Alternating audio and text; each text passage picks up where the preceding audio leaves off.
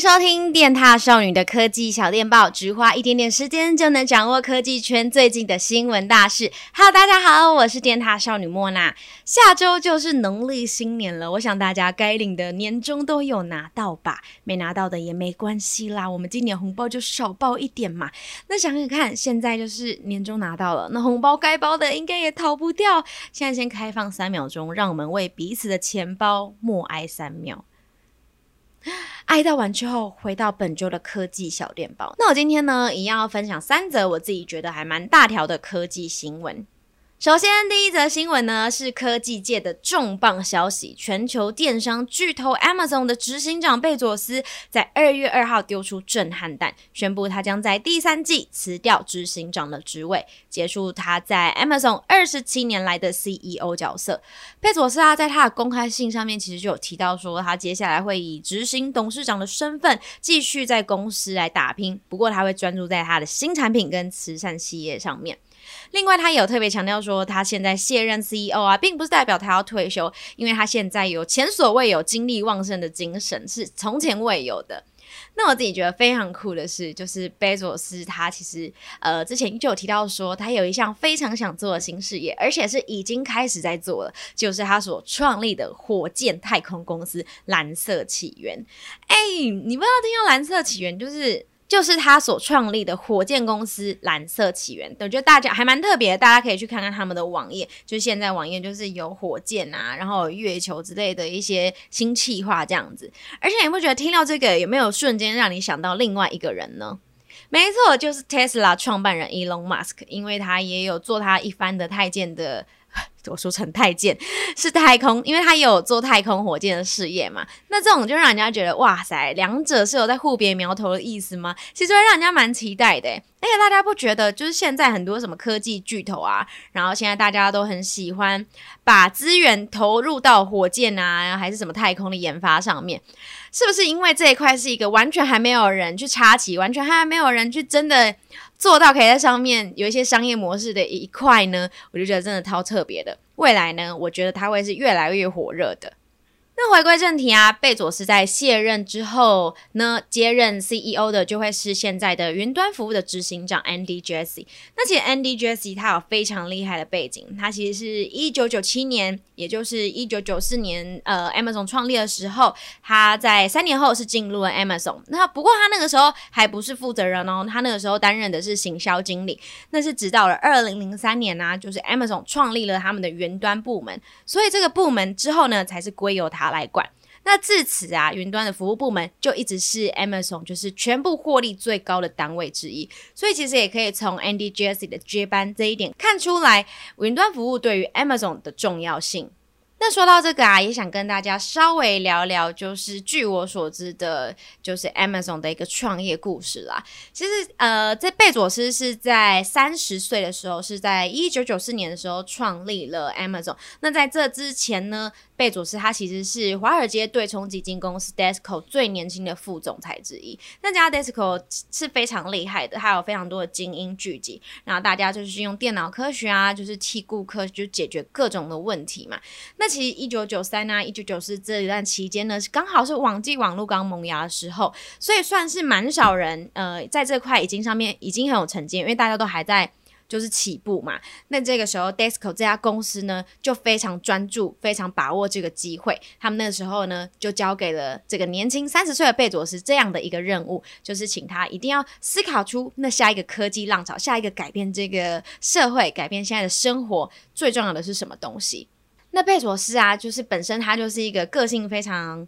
呃刚烈，然后非常有想法、有企图心的人。他在这段思考期间，他立了一个很大的雄心壮志，他就是要开一家无所不卖的商店，而家商店呢，就是要在网络上，而这也就是为什么他后来会创立 Amazon 的原因哦。而且一开始从一九九三的年代啊，到一九九四这段期间呢的网络传输的数位的成长啊，是有突破两千倍左右。你看很厉害，一年什么东西可以成长到两千多倍？这点我觉得是非常惊人的。所以呢，贝佐斯还决定好好抓住这个浪潮，抓住这个机会。不过呢，一开始要开这个 Amazon 的时候，他其实也不知道自己到底要卖什么。他那时候就有试着列出呃几种他觉得可以放在网络上面销售的东西，比如说办公。公室用品啊、服饰啊、音乐啊、然后软体服务等等。那他综合了所有这些考量之后呢，他决定一开始他决定只卖书籍，就是只卖书。那为什么是书呢？因为书真的就是很简单，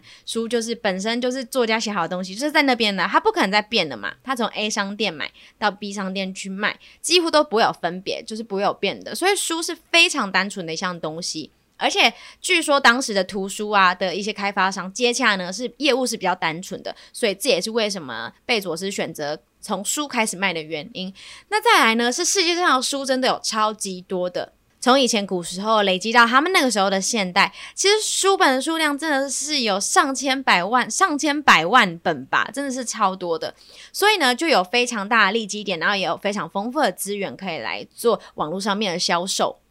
不过呢，贝佐斯一开始在开启这个 Amazon 的卖书的网站的时候，其实很多人都会觉得说，哇，这个网站长得好工程师哦，就怎么看都不觉得他是一个会卖书啊、会卖文学的一个商店。所以开始呢，大家的接受度是不高的，所以他们就一直研究，一直研究，然后研究到现在呢，呃，研究到，所以就一直研究到大家都可以接受的程度，这样子。而且我觉得很特别的是，就是贝佐斯他一开始在创立 Amazon 的时候，他的员工就只有一个。然后呢，那个员工呢也是 Amazon 的第一位技术长，而且他们是窝在车库里面来进行所有的讨论，然后生出他们所有的产品啊、服务等等。所以啊，其实就有很多人都说，呃，我不知道大家有没有听过啦，就是其实国外很多。呃，矽谷里面很多创业家、很多科学家，他们的研究啊，他们的呃一些脑力激荡，全部都是产生在车库这个东西。因为在国外，每个人的家里都一定会有一个车库，而且空间够大，所以很多人呢就把它当成是创业那个时候初始的一个办公室。所以啊，就会有很多说法是说，全世界最酷的科技、最棒的想法，几乎都来自于车库这个地方。这点我是觉得蛮酷的，我不知道在台湾是不是创业家也是从车库在那里打拼，在那里脑力激荡，才有现在的这些企业呢？后续之后啊，就是 Amazon 在就是书的贩售上面得到非常大回响后呢，也就是一路走来到变成现今的 Amazon，它现在不只是全球最大的一个网络商店啊，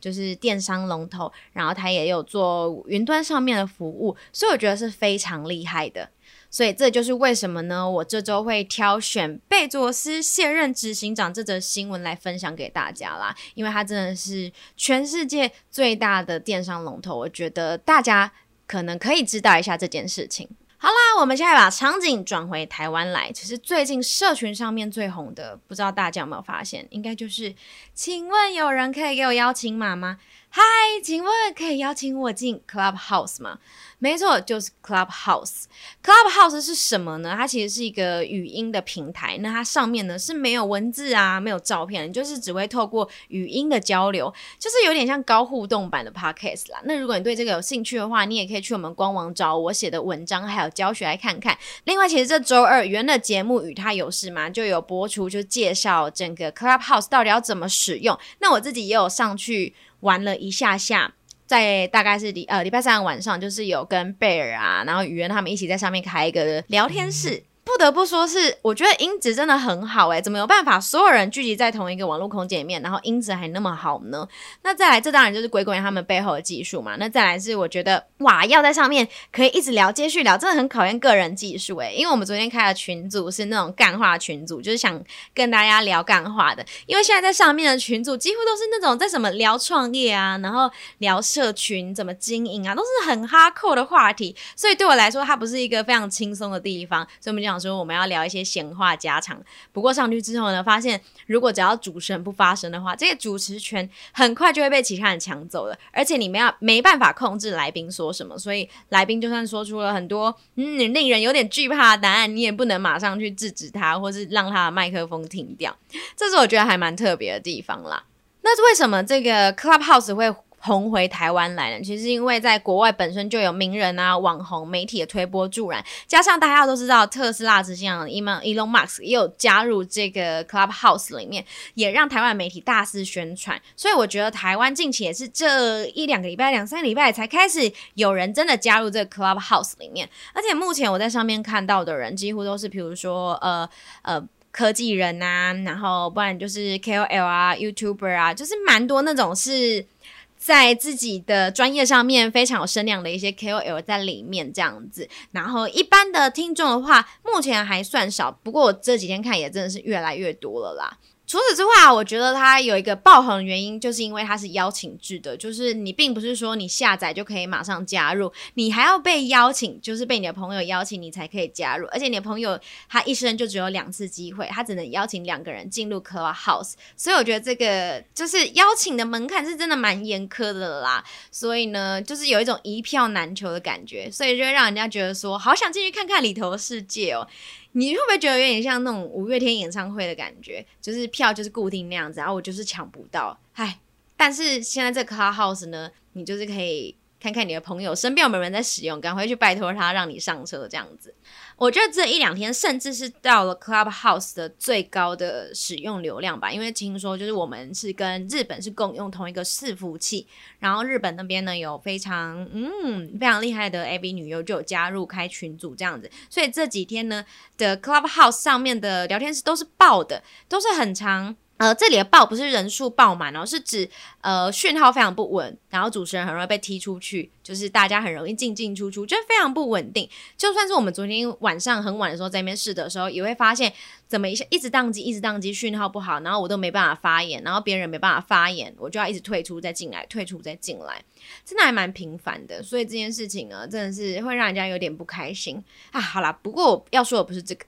就是正当他这么红的时候呢，却被中国媒体。报道说，有工程师在他的背后呢，挖掘他的城市码，发现在这个 Clubhouse 的 App 上面呢，发现核心的技术是来自于中国的声网，这也就让不少人开始担心，到底会不会有治安问题？因为毕竟原本 Clubhouse 啊，它就是主打呃完全自由的交流，而且你的任何的对话不会被上面不会被留下痕迹，也不会被公开，所以很多人就是很。放胆的在上面聊天啊，聊自己的心情，聊自己的看法。那现在因为大家知道了，可能他或许有中资在背后，那会不会对治安有一点点问题呢？这这点应该还是蛮多人会关心的。不过目前呢，就是 Clubhouse 的官方啊是还没有出来就是解释啊，或者是有任何的公告，所以我觉得这件事情大家可以再看看了。至于我觉得前面刚才说的，就是呃，很多人都可以放心的在那边发表意见。我觉得真的有诶，因为有一个呃，有一个聊天室，它是叫做“记者政治不正确”，然后里面就有非常多中国的网民们、中国的网友或中国的记者也有在这里面，然后他们在里面就非常的放胆聊天，聊着他们那边现在的状况，然后他们的看法，而且。呃，并不是那种非常迂腐或是会让你感到不舒服的，都是真的觉得他们真的好像呃知道很多事情，然后他们看法也都很中立。我就觉得说，哇，现在来上面讲的这些中国人，我觉得他们也是非常勇敢的。那不知道他们在知道这个 app 可能是来自于中国背后的技术，他们会有什么感想呢？我自己是当然会有点担心啊，因为真的会担心说隐私上面会不会有问题。那如果大家想问大家，现在您知道，呃，它的背后可能有这样子的一个技术存在，你们还会愿意尝试 Clubhouse 吗？最后一则新闻，我们来聊聊 Apple Car。其实早在去年年初的时候，还是前年，其实就有在传说苹果计划推出他们自己家的电动车。尤其是去年底啊，还有就是最近，一直到最近，就有很多，几乎每天一报，哎，每天都有新消息。就比如说 Apple Car 会跟那个南韩的现代汽车合作啊，或者是怎么样，它会有什么样的技术啊，就也是越来越明显的。那最近的新闻就是苹果的分析师，知名分析师郭明奇，他就有非常。明确的指出，就是确定现代汽车会成为 Apple Car 合作伙伴。那他特别提到的是，呃，他们会一起开发电动车底盘的平台，叫做 EGMP。那这个 EGMP 呢，其实是现代汽车在去年十二月啊，在首尔发布的，就是一个全新模组化的平台。它的规格还蛮厉害的，比如说充电啊，只需要十八分钟，你就可以把整台车充饱八十帕的电量。五分钟呢，就可以这台车就可以继续行驶一百公里左右。还有什么三点五秒内就可以从时速零加速到时速一百，所以是一个非常厉害的规格。另外啊，外观的部分呢，则是找来保时捷的副总裁操刀。保时捷副总裁操刀，感觉就是做的外形应该会有很有保时捷车型的一些风格吧。保时捷车型的风格就是非常的呃流线型嘛，然后非常的颜色比较浮夸一点吗？我自己觉得蛮浮夸的。然后整体的造型啊，非常帅气，然后又时尚，但是就是看起来非常的豪华顶级这样子。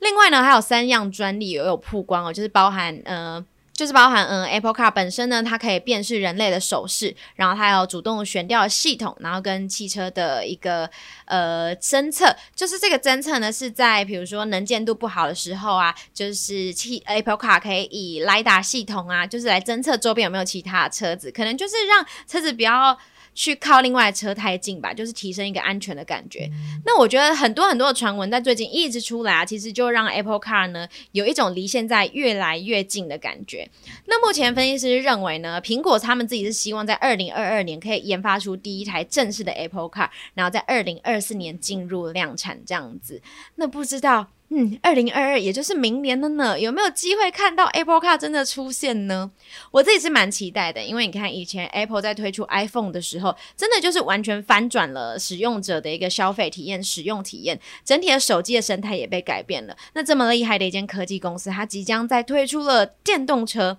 可不可能会撼动现在的电动车市场呢？或是带来什么样的生态变化呢？我觉得这些真的都是让人非常期待的。